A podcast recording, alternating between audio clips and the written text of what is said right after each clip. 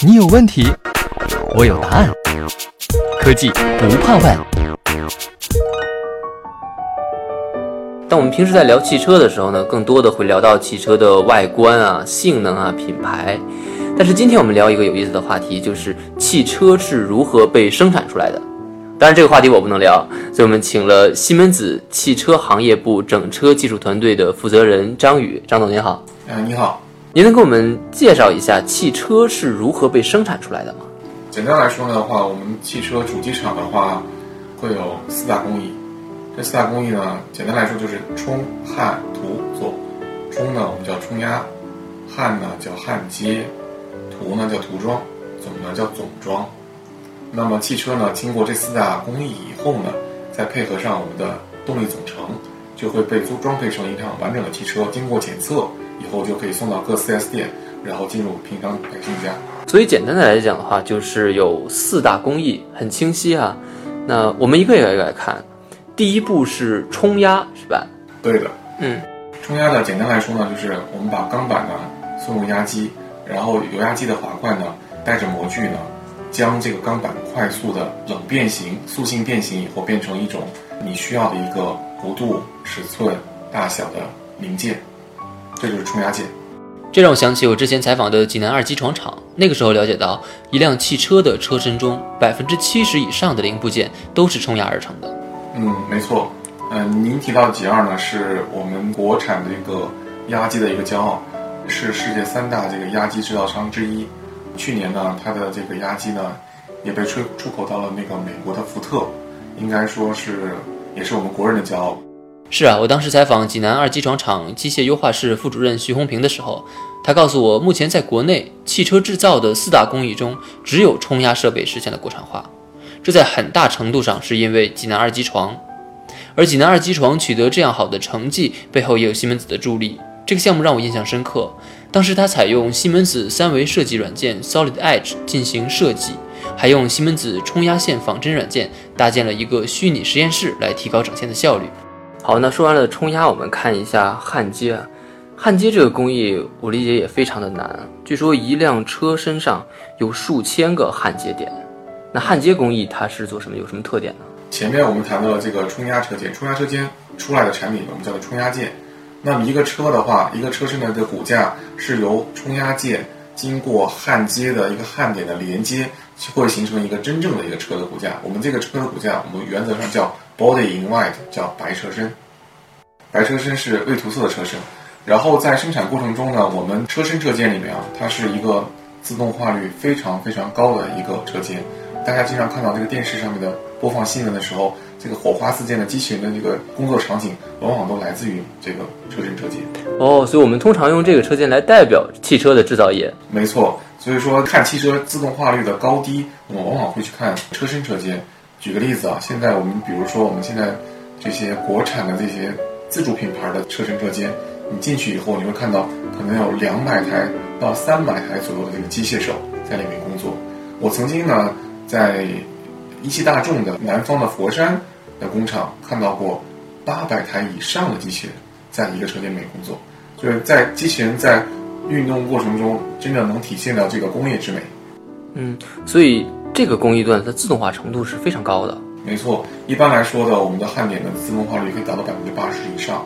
如何合理的规划每个机器人的工作，在一个工作单元里面放置多少个机器人，以满足我们的综合的生产节拍，又能达到非常高的性价比，这个呢就需要我们的这个工艺规划软件的这个参与。比如说我们之前的话，在广州有一家线体供应商，白车身供应商，我们叫广州明洛，呃，用我们的西门子的 Process Design Process Simulator 来进行。机器人的虚拟仿真，机器人的碰撞碰撞检测，还有我们的 virtual commissioning，叫虚拟化调试的技术，然后来实现我们的 PLC 在虚拟环境的一种调试。相比之前在需要在现场安装完了以后再进行调试，我们的虚拟化调试可以节省工程师的工时百分之五十以上。除了焊接工艺，我们往下到涂装，我觉得涂装这个我应该能理解，它是不是就跟？化妆一样，就给车涂颜色。没错，就比如说我们平常那个爱美的女士，我们需要出门之前要化妆。那么同样的情况，这个我们的汽车也需要有一个涂装的过程。那么在涂之前呢，我们在前端的这个焊冲压和焊接过程中，在这个我们的钣金件上面，我们的这个车的结结构上面积累了大量的油污。那这个油污怎么样去被？首先在涂漆之前，我们需要对这个油污进行清洗。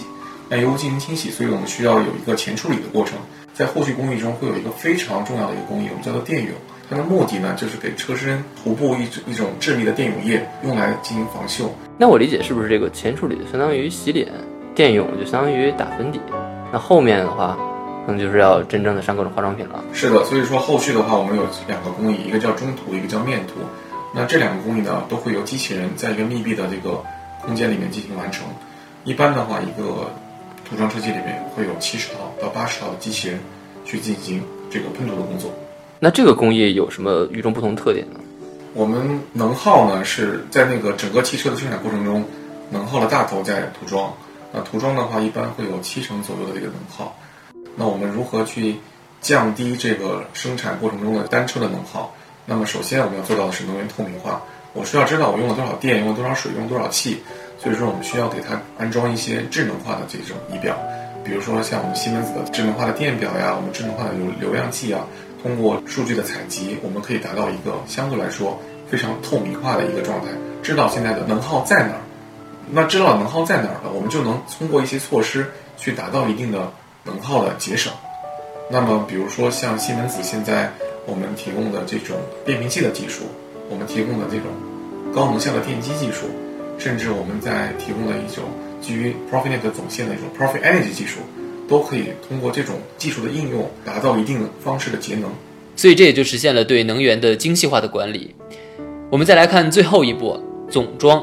总装的话，简单来说呢，两块东西组成，一块呢叫做装配，另外一块呢就是输送。那么装配的话，总装车间的话，一般来说你会看到它的人员是非常多的。比如说我们的宝马的这个体系工厂，它会有两千多号人。为什么需要这么多人呢？在前端的工艺你看不到这么多人。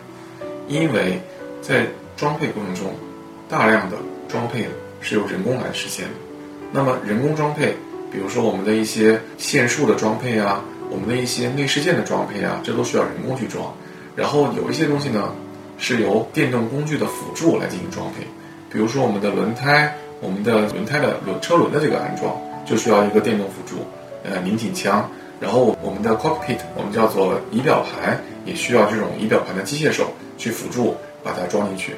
这里面，在总装车间里面，你可以看到很多的输送方式，比较传统的有机方链的输送，然后还有这种滑橇的输送，还有就是地板的输送。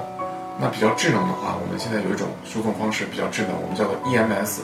EMS 的话，英文的三个字母是 Electric Monorail System，就是电动的单轨系统。那电动单轨系统有什么特点呢？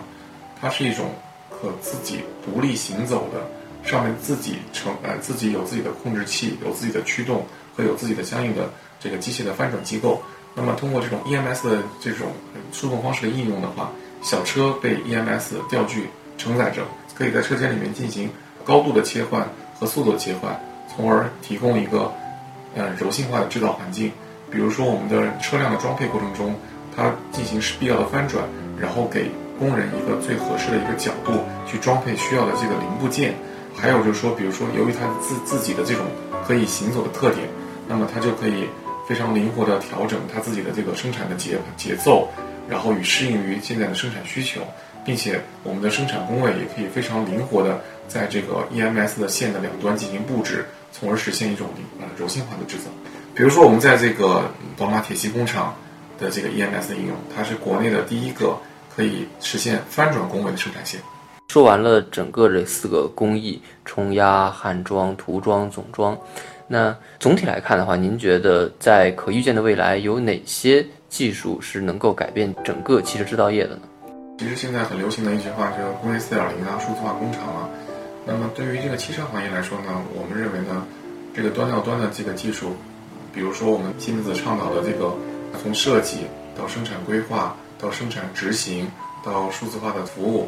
这个端到端技术在汽车行业里面有个非常完整的应用场景，我们有这个 NX Team Center 在设计端，有我们的 process Simulate Plant simulation 在产线规划端，有我们的 TIA 全集成自动化，在我们的生产执行端，有我们的 minosphere 在我们的数字化数据端。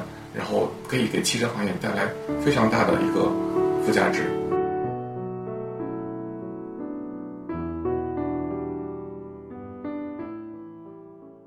西门子博大精深同心致远。